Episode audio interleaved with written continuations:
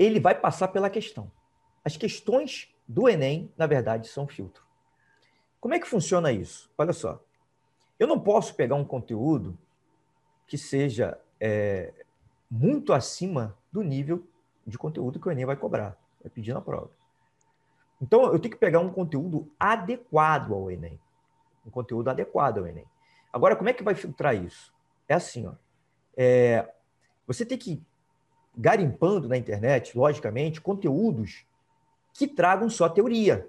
Isso é importante. Ou teoria e exercícios. Não é só exercícios.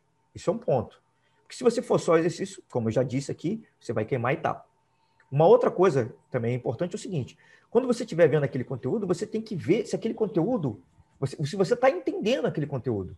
Porque aquele conteúdo pode ser muito à frente do que você é, é, capaz de entender naquele momento, seja muito complexo, ou seja, ele está utilizando uma série de conteúdos essenciais que você ainda não domina. Se acontecer isso, você tem que ir para conteúdos mais essenciais.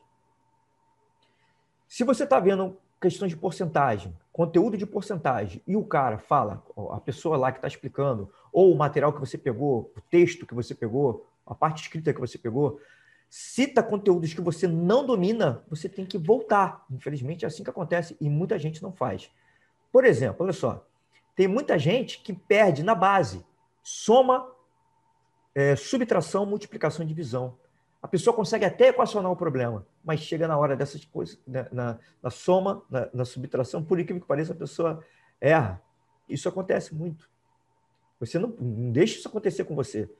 Por exemplo, uma dica que eu vou te dar. Se você estiver fazendo questões e você estiver, está errando muito isso, soma, subtração, divisão, significa que você tem que fazer exercícios relacionados a isso. Primeiro, você tem que entender como funciona, logicamente, cada um desses processos, né? cada uma dessas operações básicas. Tô, tô, só para continuar no exemplo de, das operações básicas. Você tem que saber como isso funciona e você tem que fazer uma série de exercícios relacionados àquilo ali, só para você é, robotizar o processo, para você fazer o processo mecanicamente e chegar na hora da prova você arrebentar. É assim que funciona.